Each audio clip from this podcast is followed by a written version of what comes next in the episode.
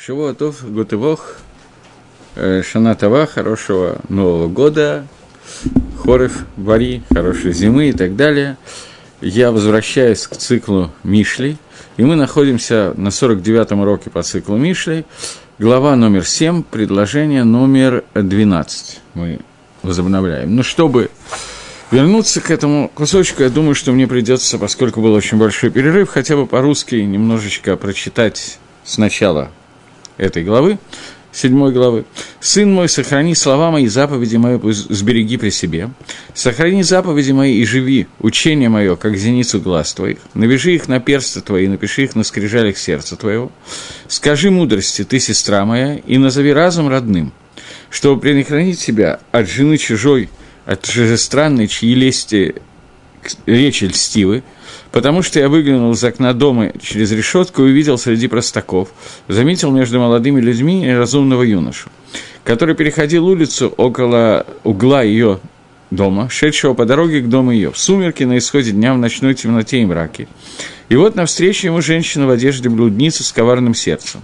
Шумлива она и необуздана, ноги ее не бывает в доме ее. То на улице, то на площадях, и у каждого угла делает она засаду и схватила его, и целовала его с бесстыдным лицом, и говорила, «Я должна была принести мир твою жертву сегодня, я совершила обеты мои. Поэтому я вышла навстречу тебе, искать лица твоего и нашла тебя». Пока остановимся и начинаем где-то примерно с 12 главы, э, с 12 предложения разбирать это. Еще раз, предложение 12 говорит, «Пам бы хуц...» э, Нет, секундочку. Да. Пам бы хуц, пам бы ховат, в эсель коль пинатаров. Иногда снаружи, иногда на улицах и на всех, на всех углах делает она засаду. Говорит, э, начнем с Мальбима, да? Говорит Мальбим, Мальбим здесь такой простой. Он говорит иногда снаружи, что это имеется в виду снаружи дома с, э, с обратной стороны дома. Иногда на улицах, в месте, где есть Ршуда Раби, много людей. И тем не менее, даже там, на каждом углу дома, в стороне от людей, которые проходят по сторонам, она делает засаду. То есть, это женщина-блудница, это Тава и Хемда, я напоминаю, э, делает засады для того, чтобы захватить его. И Гагро пишет, Вильнюсский Гаон сейчас начинает нам объяснять технику, как это работает. Памбахуц иногда снаружи. Кайла мало. Говорит Гаон, что это относится к тому, что было сказано раньше в предыдущем посуке, а именно когда сказано, что Гомейха Гисарелет Бабайта Лоишка Нураглейха, что внутри дома она все время находится там, где много людей, и внутри дома не бывает ее ноги. Э, те, кто помнят Эшетхайль, это конец книги Мишли, Эшетхайль такая известная кусочек, где говорится, что она все время находится дома. И отсюда известная фраза «Коль квот батмелах пнима» вся, э, все, вся почесть, все уважение дочери царя, она находится внутри. И Шазана, она находится все время наружу, снаружи. Шибабайта лоишка нураглейха, в доме не бывает ее ноги. Но Мидгара тамид беталмидей хахомин, она все время нападает, набрасывается, эта Шазана, на Талмидей Хахомим. Поэтому сказано, что иногда это находится снаружи. То есть, те люди, те учени, ученики, которые учат Тору, Талмидей Хахомим, которые учат простой пшат Торы, пшутей Тора, простой пшат Торы, называется хуц. Гаон здесь идет по своей шите, шита точка зрения, которая э, он халек на Рамо. Рамо в Галахот Талмуд Тора пишет, что э, сот – тайный смысл Торы, называется Сфарим Хицаним, внешние книги. И Рамо пишет, что он учит эти внешние книги очень, очень поиногда, очень редко, в тот момент, когда остальные люди в шаббат после Сауды идут поспать или погулять Бапардесим в каких-то там садах и так далее, получить удовольствие подышать воздухом, то Рамо в это время остается за столом и учит э, Кабалу Ситрей Тора, тайный смысл Тора. И он называет это Сварим Хицаним и пишет, что на это надо уделять время на изучение Тора вот так урывками. Основное изучение Тора должен быть пшат. Гаон Мивильна там приходит лохлок на Рамо и сказать, что человек должен выучить, он имеет в виду не каждого человека, понятно, а определенных людей, которые должны выучить всю Тору целиком, То есть они должны пройти весь пшат, и после того, как Гемора уже у них будет в кармане, они ее выучат, и это надо сделать быстро. После этого основная часть изучения Тора – это именно скрытая часть Торы, это именно Кабала, это Шита Гагро. Здесь он идет по, этому, по этой точке зрения и пишет. Дарихагав Рамхаль тоже так же считал. Рамхаль считал, что любой человек должен, кроме не любой, кроме тех, кто занимается тем, что они рабоним, то есть они паским Аллахал и Рабим, те, которые должны говорить, как себя правильно вести многим людям, они должны постоянно учить Гемора Пшат Поским, чтобы знать Галаху и объяснять Галаху. Люди же, которые, в общем-то, более или менее представляют, как себя вести, а с вопросами идут к Раву, Рамхаль считал, что они должны быстро-быстро пройти всю Тору целиком, весь шас, знать его, и после этого начать быстренько учить уже Кабалу, как основную часть изучения Тора. Понятно, что сегодня это как бы будет не совсем правильно. Но, тем не менее, Гаон пишет, что вот это вот Иша Зана – это Ецаргара – она тамит мидгараба талмидей хахомим, она всегда набрасывается на талмидей хахамим. Но среди талмидей хахомим, мудрецов Торы, есть тоже разные как бы виды этих мудрецов Торы.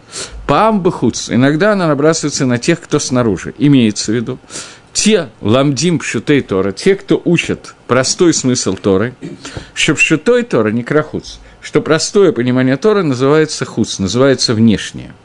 Как сказано, хохма бехуц тарена – Хахмот, мудрость, снаружи будет танцевать.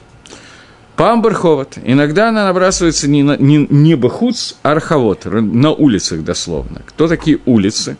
Это те Талмидей Хахамим, те учащиеся Торы, которые учат драш Торы, которые учат не только простое понимание Торы, но учат драшот.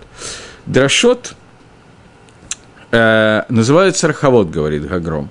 И приводит Раю, что сказано Браховод Титенкала. Это тоже сказано в Мишле в первой главе. Я не знаю, кто-то еще помнит, что было сказано в первой главе или нет.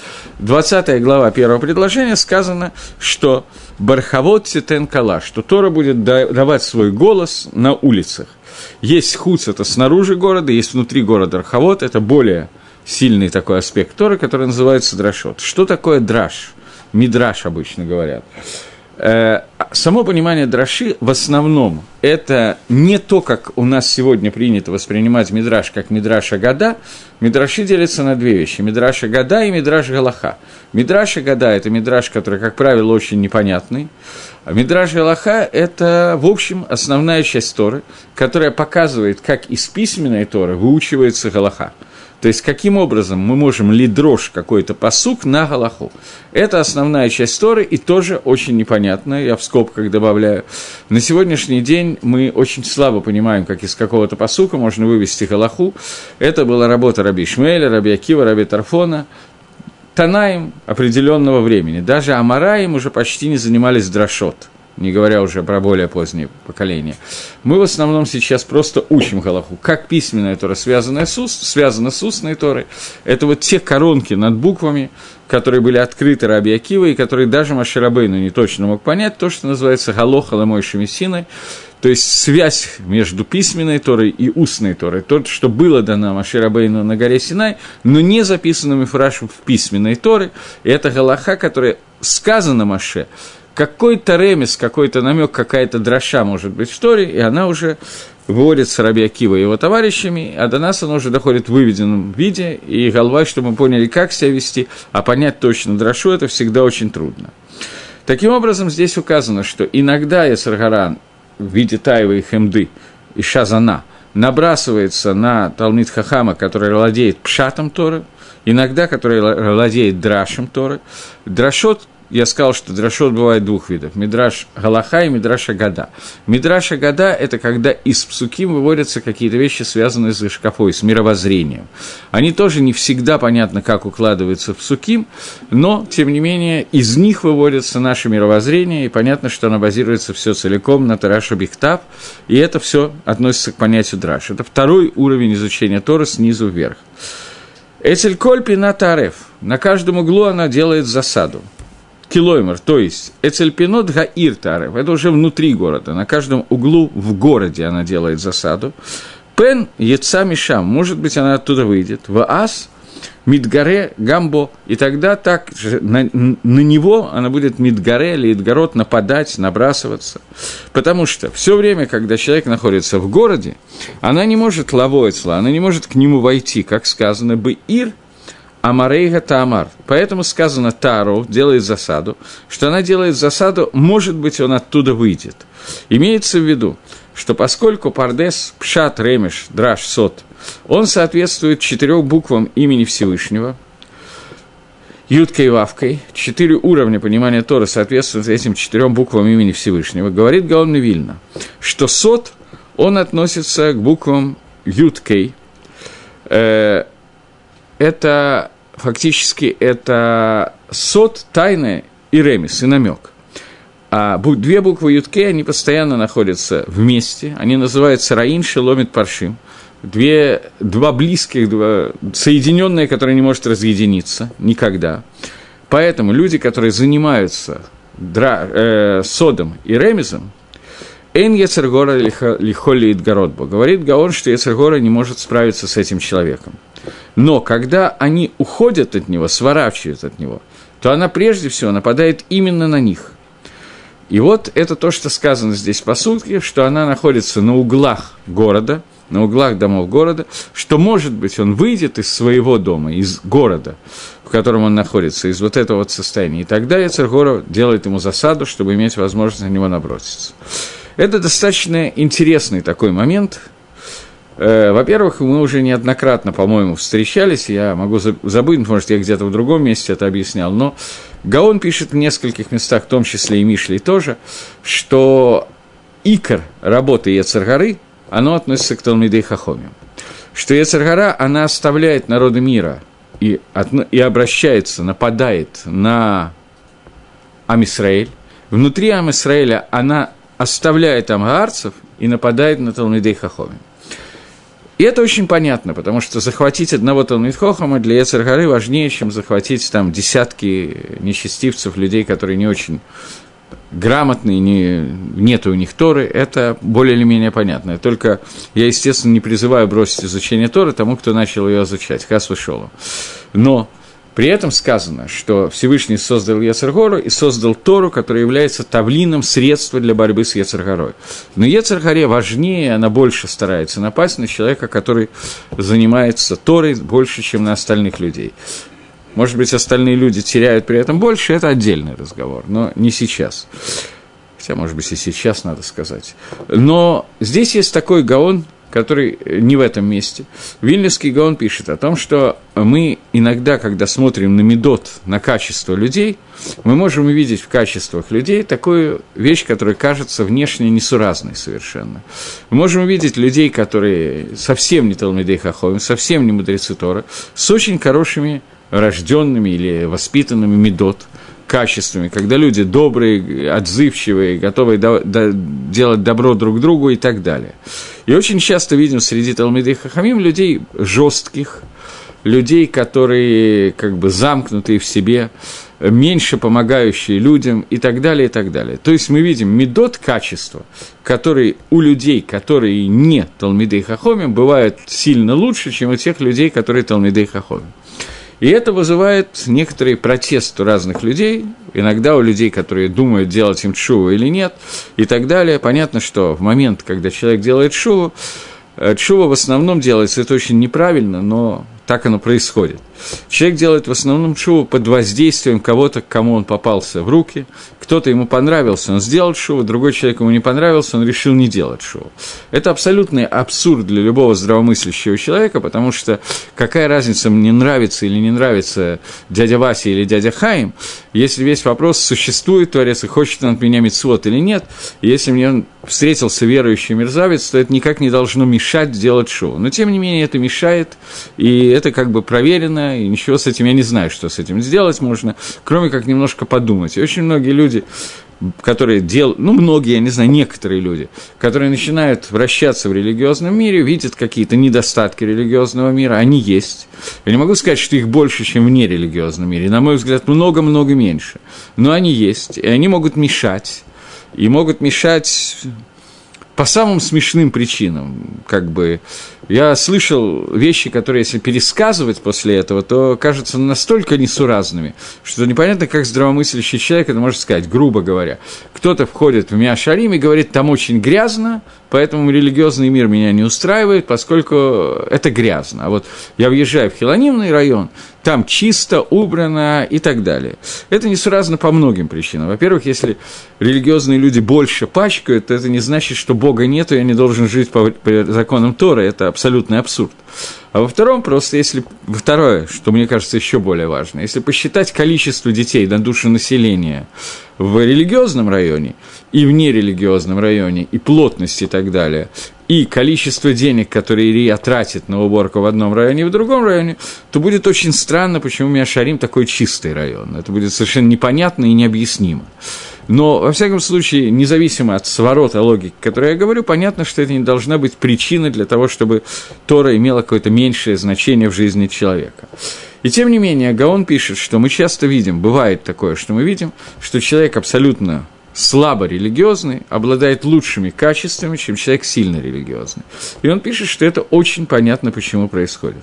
Макор этого, вот этот вот 12-й посук, который мы сейчас учим, что чем больше человек становится Талмит Хахамом, тем больше на него работает против него Ецаргара, и Ецаргара одевается в медот в качество человека, и, соответственно, эти качества могут внешне мешать значительно больше, хотя уровень человека, бен Бейно Бен Акодыш Барагу, между ними, между Всевышним, может быть очень высокий, внешне это может отражаться не так. Это не всегда, но такое бывает, и поэтому объяснение этому очень простое и примитивное, которое написано вот здесь в 12-м посуке. Но здесь Агро приходит с значительно большим хидушем. Он говорит о том, что несмотря на то, что Яцаргара, ее интересует Талмидей Хахоми много-много больше, чем остальные люди, народ мира почти не интересует – Амисроэль чуть больше, но тоже не так сильно, а вот Талмидей Хахамим все сильнее и сильнее. Но при этом он пишет, что человек, который доходит в изучение Торы, наверное, имеется в виду, а он этого не пишет, но так бы очевидно, что это имеется в виду. Имеется в виду человек, который дошел до изучения Торы, до вот этих высот Ремеза и Сода, который дошел тогда, когда ему можно и нужно этим заниматься, не имеется в виду человек, который не учил ничего, кроме сода, это немножко абсурд, об этом Гаон не станет писать просто, это шизофрения, это другая проблема. Но человек, который вышел на этот уровень, то к нему Яцергара уже не может подступиться до тех пор, пока он не выходит бахуц наружу. Вот тогда она его подстерегает и на него обращает много внимания. Это довольно интересный хидуш, он это связывает с двумя, с четырьмя буквами имени Всевышнего, что каждой букве соответствует определенный уровень, и первые две буквы Ют Кей, они не могут разойтись друг от друга, и поэтому объединение с Ират Шамаями, объединение с э, тем, что мешает Ецаргаре к нему подступиться, э, у человека, который занимается ремезом и содом, намного, намного выше, чем другое. Это кидуш Гаона, я не знаю, макора этому, источника этому.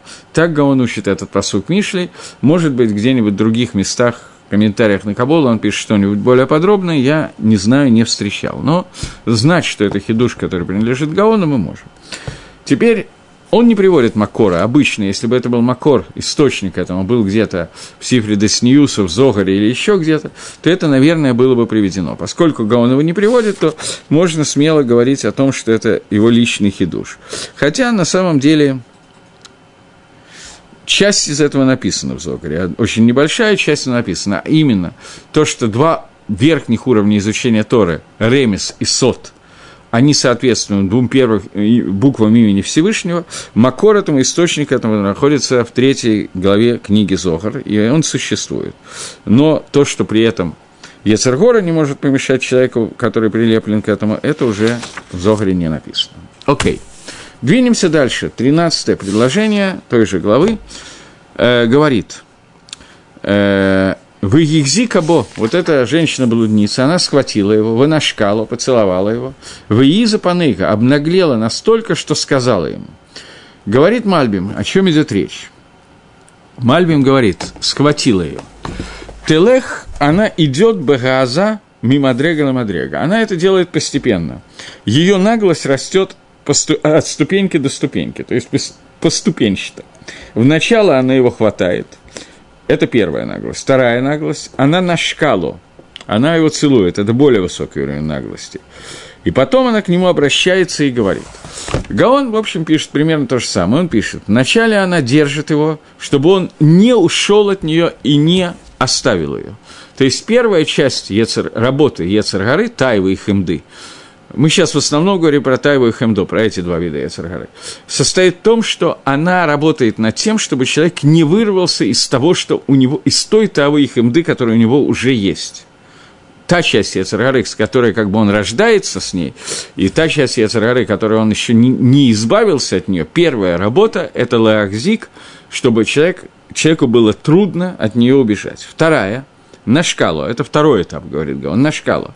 После этого она его целует, то есть, что такое нашика, поцелуй, это, переводит Гаон, килоймар миддабекет и моба агава, она прилепляется к нему с любовью. То есть, Здесь речь идет о первом шлаве – не дать удалиться от Ецаргары. Второй шлав, второй уровень – это прилепиться к ней, полюбить ее. То есть, чтобы хемда, если вначале человек, и это, в общем-то, довольно многие люди понимают, которые, они говорят, что я не могу сейчас, вот я не на том уровне, чтобы избавиться от того, чтобы есть, пить и получать удовольствие от этого мира, но человек понимает, что в этом есть какой-то минус. Он уговаривает себя, что ему это необходимо, и, может быть, даже не уговаривает, может, ему действительно необходимо большей части людей, во всяком случае. Но, тем не менее, человек, э, она его держит для того, чтобы у него не возникла идея, что я буду как-то работать против этих своих отрицательных качеств.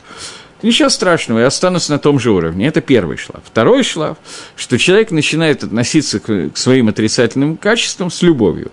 Например, если мы продолжаем говорить, в общем, сейчас еще через минуту об этом будет говорить э, Шлома Амелах, о желании люблю повеселиться, особенно пожрать, то человек, э, которому нравится кушать, то изначально с этой ситуацией он просто ест, потому что ну, нужно кушать, нужно, вот я не люблю невкусную пищу, вкусную пищу я люблю.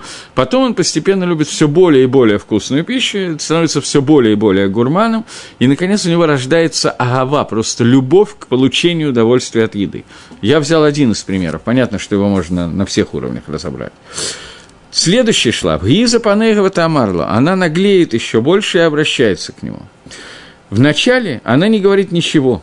Только после того, как видит, что Эйн Медгабер что он не может с ней справиться или не хочет справиться, и он идет и прилепляется к ней, тогда она начинает говорить и обращаться к нему. Потому что Ецергора не начинает сразу леавцир лавейра, предлагать человеку сделать авейру. Так Ецергора, он умный, он этого не делает. Но Марет Хила, Агава, вначале он показывает Агава, после этого обращается. Обращается это Гиза Паныга, на это уже прямо Шлома Амелах пишет, это Газат по ним, это уже наглость, наглеет. Потому что, в принципе, Дерих – обычное состояние, Иша лотават БП, Иша не требует устами. И это хуцпа, когда это наглость, когда она обращается. Поэтому здесь сказано, что она Гиза по ним и обращается. Есть такой машаль, такой пример работы Ецаргары. Ецаргара, она, вы знаете, что в разных местах она употребляется разным там примером. Например, в каком-то месте нахашу, змею, в каком-то месте келову, собаки. Есть такой пример с собакой. Сторожевая собака, которая в будке находится в доме там какого-то Человек живет в доме, у него рядом собака. И вот каждое утро в этот дом приходит молочник, приносит молоко, булочник приносит булочки. Собака очень хочется ей булочек, и цепь, вроде длина цепи позволяет наброситься на булочника и забрать булку. Но у булочника в руках дубина, и как-то вот это не очень нравится ей эта идея. И поэтому она мыслит, что можно сделать, по собачьи, как умеет. Вот проходит какое-то время, приходит булочник, смотрит, что он пришел на несколько там, минут, на 10-15 минут раньше, чем нужно, хозяин еще спит, он садится на крыльцо и начинает дремать. Собака ловит удачный момент, бросается к этой тележке, на которой булки, опрокидывает всю телегу. Булки падают, там 100 булок падает – Собака хватает одну булку и стремглав убегает себе в конуру и там прячется с этой булкой. Булочник просыпается, ой, какой кошмар, собака все булки украла, начинает собирать булки, считать, что было 100, осталось 99. О, Бору Гашем, слава Богу, я вовремя проснулся, собака смогла украсть только одну булочку, ничего страшного. Но весь план собаки состоял именно в этой одной булочке. Поэтому весь шум, который поднимался, он поднимался для того, чтобы спереть эту одну булочку, и это и есть работа Ецаргары. Она начинает всегда с немногого. И это на самом деле не первый уровень работы Ецаргары. Сейчас мы увидим, начиная со следующего предложения, что обычно Ецаргара начинает с предложения сделать мицу, а не сделать авейру. Потому что если она с самого начала предложит даже маленькую авейру, то человек очень редко попадется к ней в лапы. Но когда ему предлагается мицу, то здесь дело обстоит немножечко хуже. Поэтому что она говорит ему после того, как она его вначале удерживает, потом поцеловала, потом обращается к нему и говорит. «Зивхой шломи малай гайом, шилам тинедри». Э, я сегодня, у меня сегодня есть жертвоприношение, которое называется шломим. Поскольку я закончила сегодня свои обеты – существует несколько видов жертвоприношений. И по-разному могут, по разным группам по-разному классифицироваться.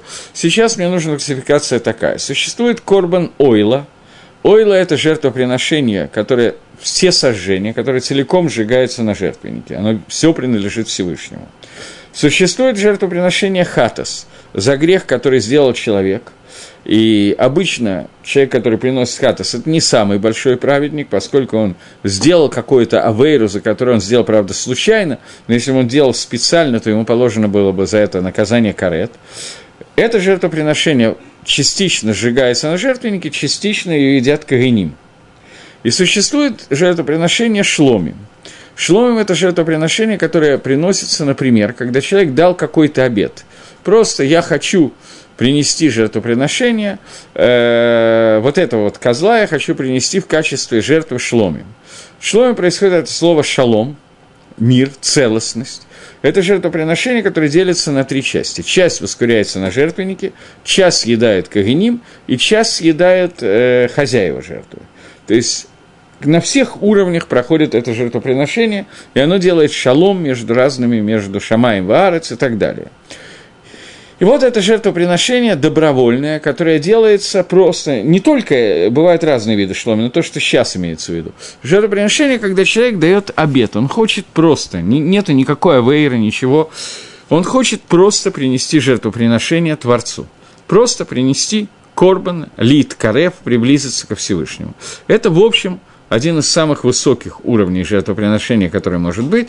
И именно о нем начинает с ним разговаривать с этим юношей и Шазана, которая говорит «Зивхей шломи малай». У меня есть дома к жертвоприношению шломим, который нужно съесть. Шломим нужно есть определенное количество времени – и если ты их не успеваешь съесть за это время, то они становятся нотер, они запрещены в пищу, человек, который ест нотер, наказание карет, поэтому они должны быть сожжены, если их не успели съесть. Но надо сделать какой-то ештадлут, какую-то попытку для того, чтобы съесть их вовремя. Штей имим валай леха, два дня и одну ночь между ними.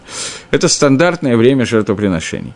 Если это жертвоприношение козла, то два-три человека вполне может быть, может быть, я не знаю, могут за двое суток съесть э, такое количество мяса. Но если, скажем, это жертвоприношение теленка или бычка, то здесь нужна крупная компания, чтобы успеть доесть там килограмм 150-200 мяса. Это серьезно, я скажу. Но даже козел и баран там 7-8 килограмм, это не всем под силу в одиночку справиться с этим вопросом. Человек, который приносит жертву потом вынужденно его сжигает, поскольку он не может это съесть, это не авейра. Но это, то есть, что значит не авейра? Это неправильно делать, так нельзя делать. Если ты не смог доесть, не смог доесть, это онос. Ты, ты вынужден не доедать. Но, в принципе, лакатхила, человек должен позаботиться о том, чтобы все это было съедено.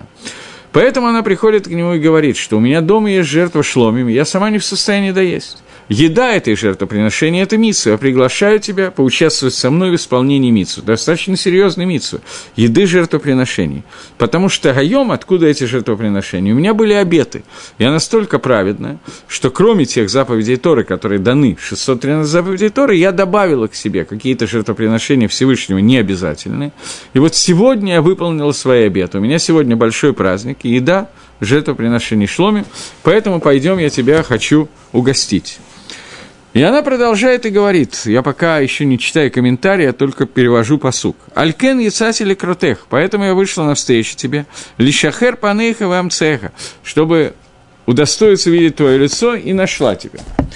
Говорит э, Мальбим.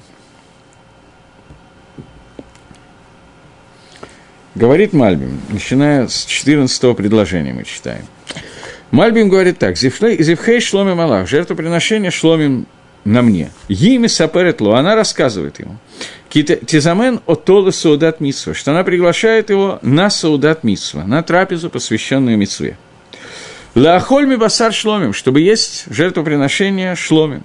Шеацла, который есть у нее. Вы и это радость шельмитсва, симха с митсва – Потому что Гайом сегодня, Шиламти Надарай, Ецергора всегда говорит Мальбим на Матхильме Митсва.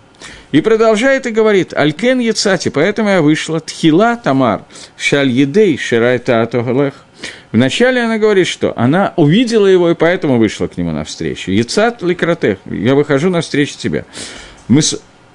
Мусефит Лагаис. Теперь она добавляет наглости в свою речь и говорит, Шейца ли шахер панав, ливакшо, что попросить его, чтобы цато лоя даши икра лекрато, что когда она выходила, она вообще не знала, что она его встретит.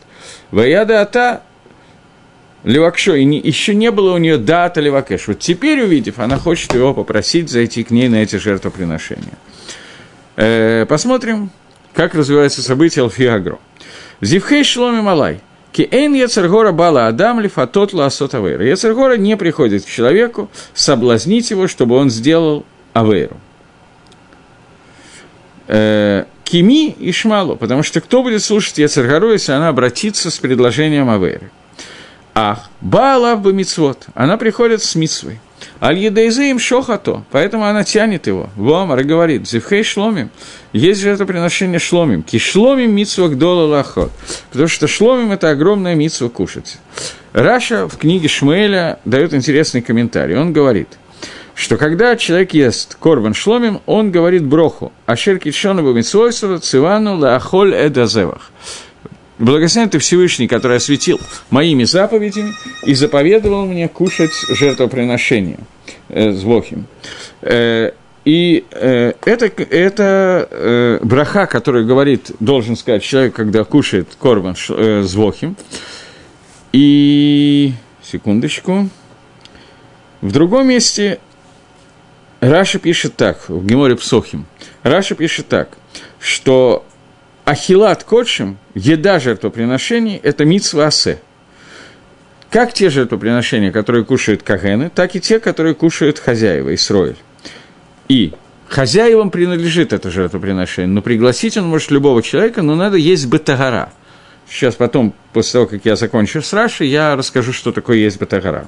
Но если сказать, что главная часть митсвы – это для Баалим, именно чтобы хозяева ели, то правильно будет сказать, что человек, который не является хозяином жертвоприношений шломим, тем не менее, выполняет миссу ахилат шломим. То есть есть такая точка зрения, что главный участник процесса шломим – это еда хозяина, а не гостей. Но тем не менее, гости, которые приглашены, они тоже выполняют миссу.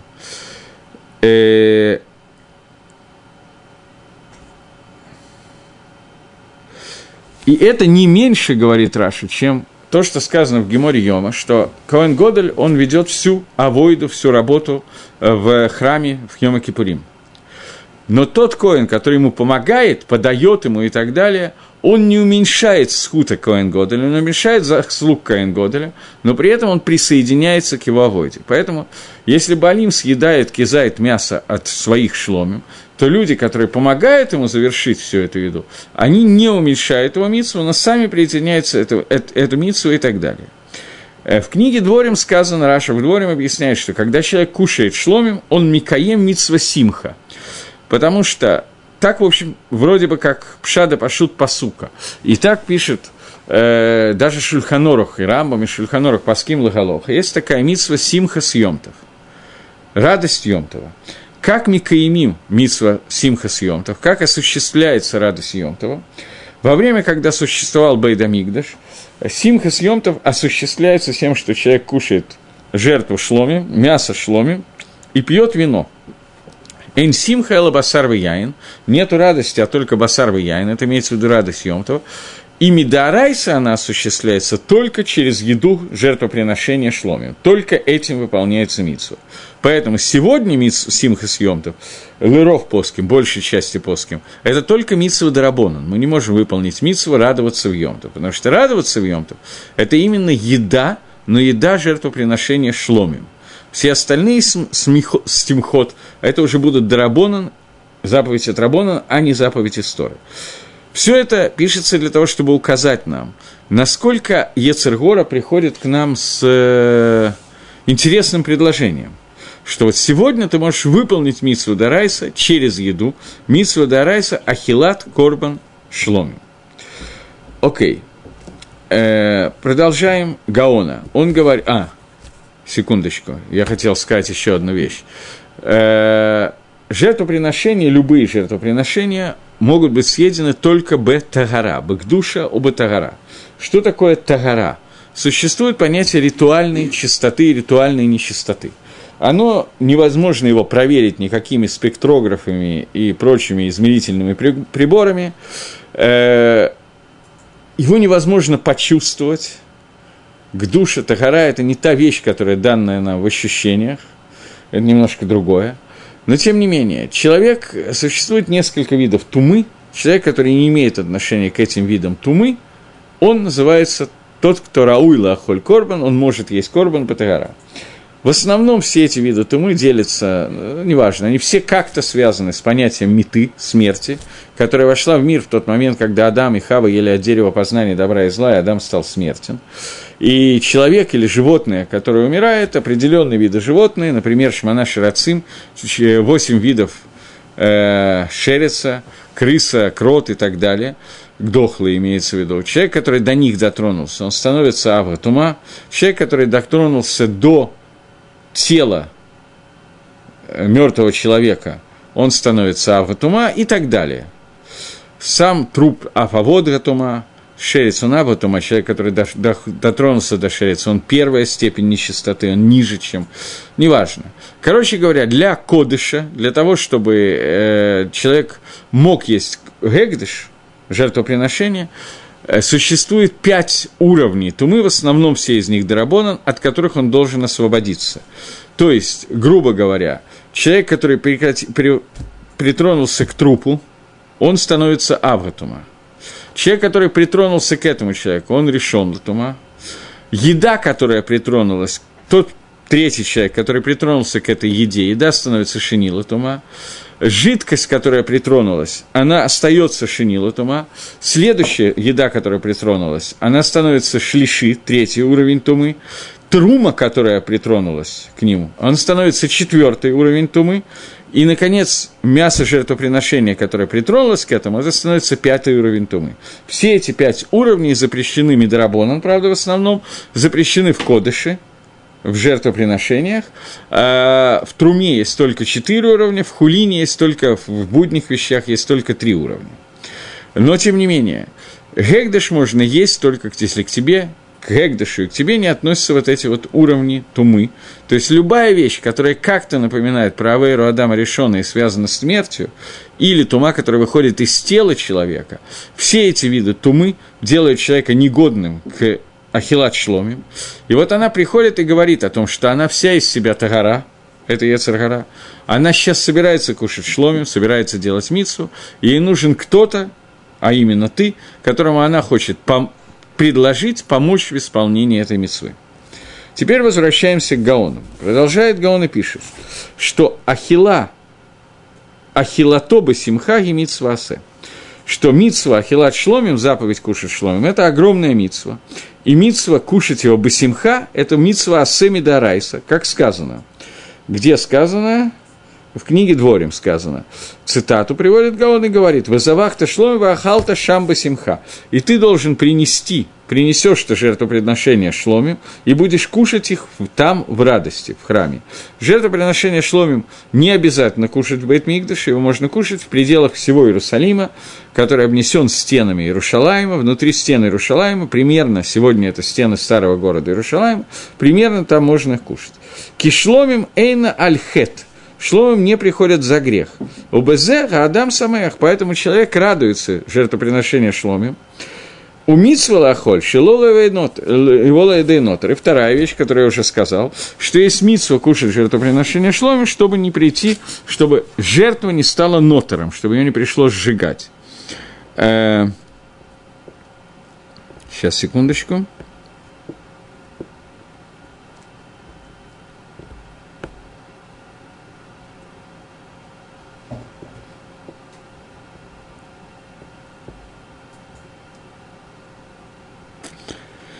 Здесь комментарии, которые комментируют Гаона у меня, они добавляют несколько цитат, которые говорят, что симха может быть только у человека, который сыт, человек, который не сыт, человек, который голоден, у него не может быть симхи.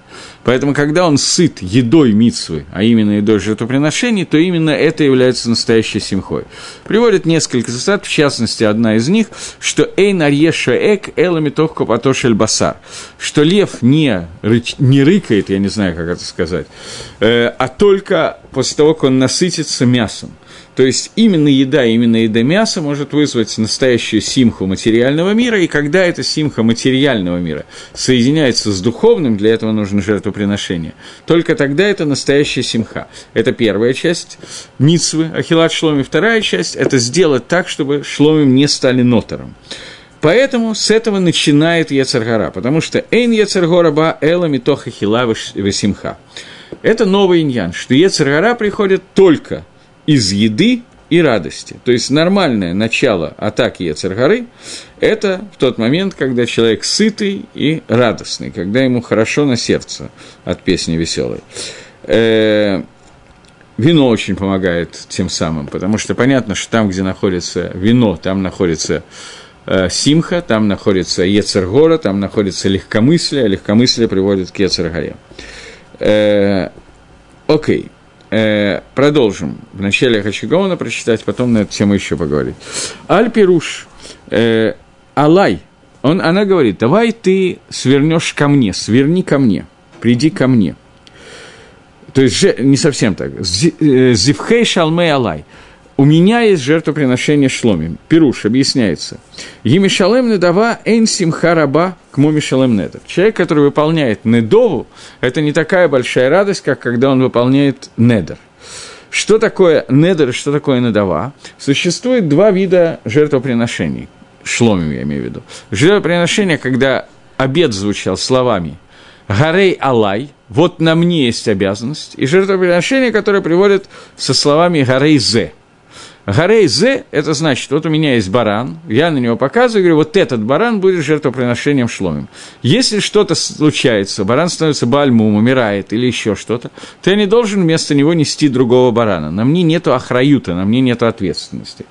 Но когда я сказал Гарей зе алай, на мне есть обязанность, то если этот баран, который я предполагал принести, умирает, то я должен принести второго, третьего, пятого, столько, сколько нужно для того, чтобы я выполнил свой недер и завершил его.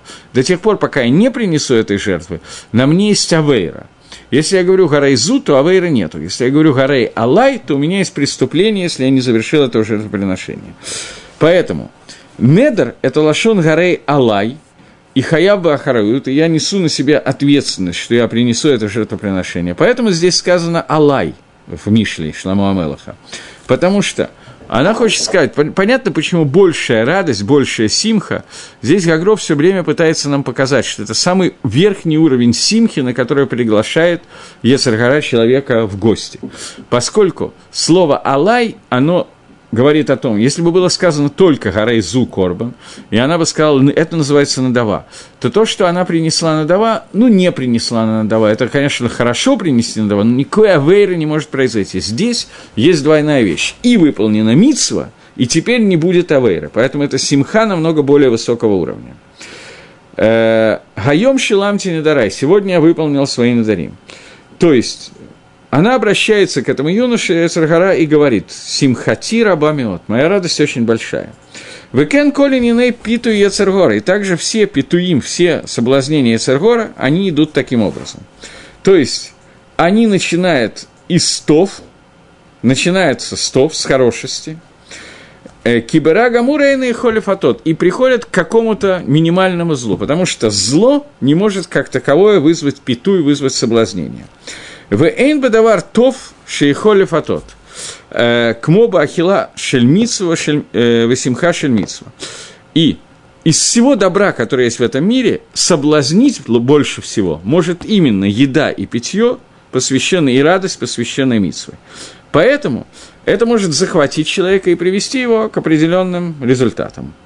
Ки аль поскольку посредством еда и питья и радости. Маргиль это смоли леха харта анугим галам азе. Человек приводит себя к тому, что он все время участвует в собрании шломим, он ест много жертвоприношений, он прекрасно проводит емтовые месяца Тишри, где жена приготовила замечательную еду, он кушает, кушает, пьет, пьет вино, мясо, все совершенно замечательно, и постепенно приучает себя из-за митсвы, все это митсва, приучает себя к таануги маламазе, к, удовольствиям этого мира.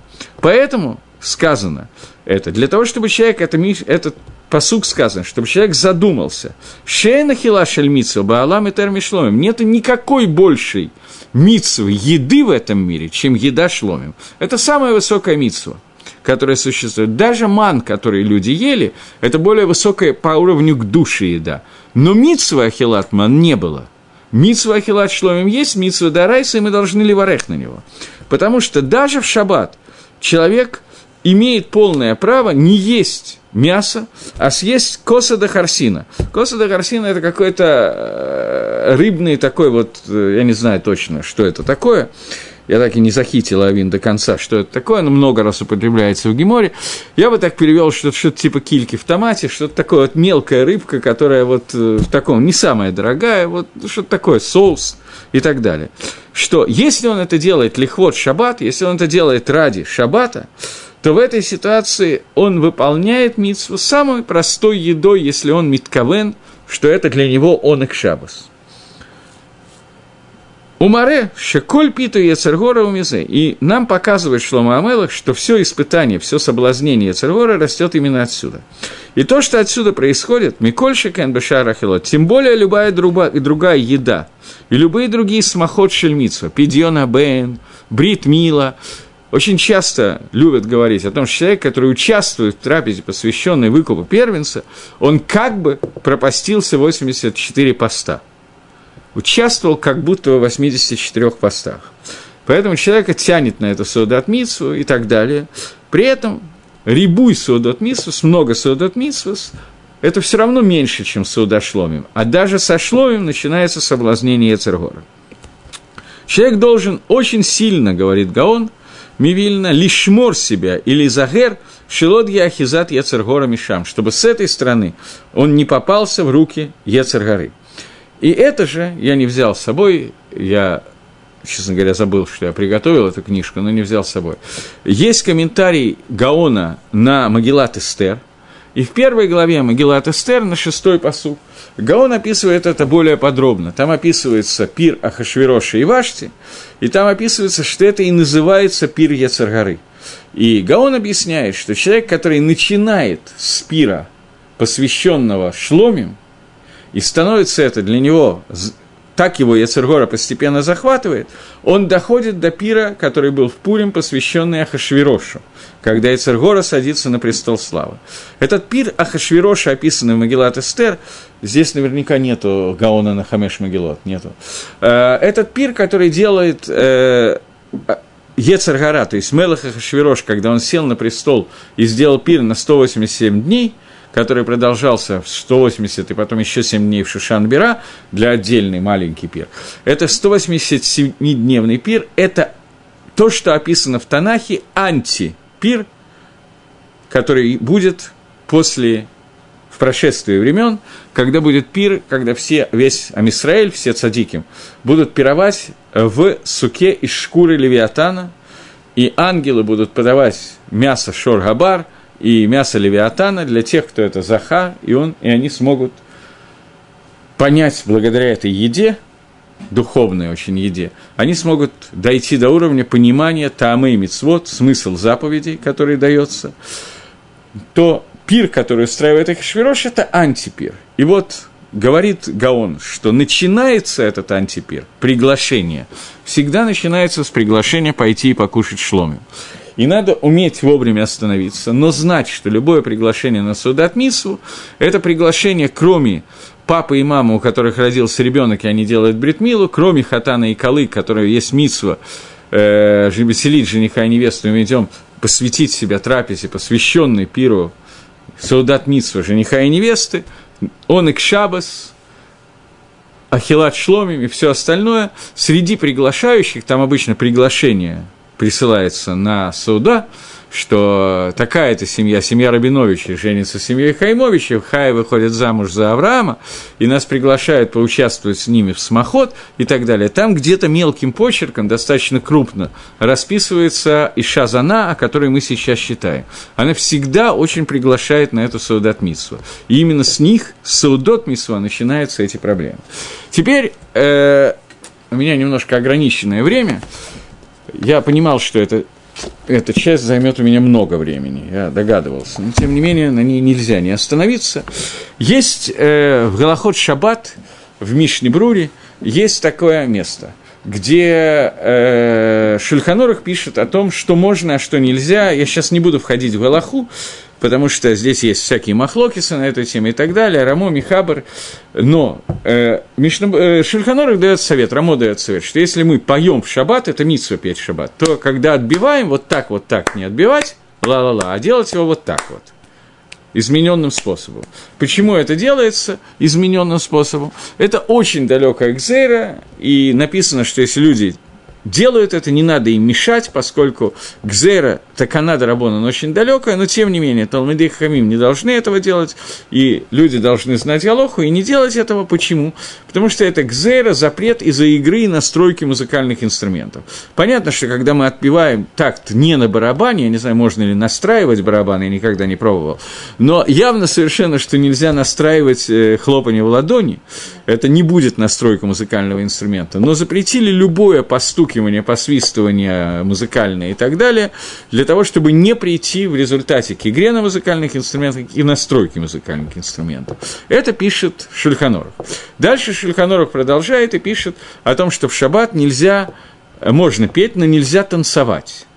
За исключением Симхат Торы, когда это лихвот Тойра Мамаш, это единственный день, когда разрешаются танцы. И Бюр Галоха пишет, что раз я уже заговорил про танцы, то поговорю-ка я про танцы. Он не нашел другого места, чтобы это написать, и пишет, здесь приводит книгу, которая называется «Шут Шар Ифраим, Симет Лавитма». Он пишет, что запрещено танцевать не только в шаббат, но и в холя моет, в полупраздничные дни. Существует запрет на танцы. Э, и тем более, пишет он, Просто если вы подумаете, что, то вы поймете, что как бы весь наш холямоет, сукот, проходил в том, что каждый день устраивал Симхат Беда Шейва, и на этих Симхот Беда Шейва обязательная часть Симхат Беда Шейва, радости по поводу возлияния воды на жертвенник, это были танцы. И те же танцы были в храме, когда каждый, каждую ночь была Симхат Беташева, и большие Танаем типа Рабан Гамлиэля танцевали целую ночь. Рабан Гамлиэль жонглировал восьмью факелами горящими, но Обычно, когда люди об этом говорят, они забывают одну вещь. То есть, не подумайте, что я сейчас призываю вас перестать ходить на Симхат Беташева и так далее. Я сейчас объясню, к чему призывает Мишна Брура. Но, когда Гемора описывает это, она говорит, что танцевали только Аншей Маасе и Талмидей Хахоми, мудрецы Торы и Аншея Маасе, то есть люди, которые были известны своими медот. Остальные люди, особенно молодежь, не танцевала, а стояла, их симха состояла в том, что они стояли и смотрели, как Талмидей Хахомим танцует. Сегодня обычно так не происходит по понятным причинам, уровень немножко не тот, и симха Торы тоже немножко другая. Но продолжает Шаре Ефраим и пишет. Но даже если это делает, и делает о, о том, что Мингаги, который делает Махалот на Рим, хороводы молодежи, Бней Блитарбут. На Арим молодежь объясняет, переводит сам Биургалоха, Бней Блитарбут. Невоспитанный молодежь, невоспитанные сыновья. которые танцуют вместе с бетулот, которые танцуют, там же танцуют также девушки. Вы не торбу баем гамма нашим вы нашей. И там не только дети, и не только совсем молодежь, но даже взрослые люди и взрослые женщины тоже участвуют. Вы шаримир куда... И об этом сказано. Саиримир к душам.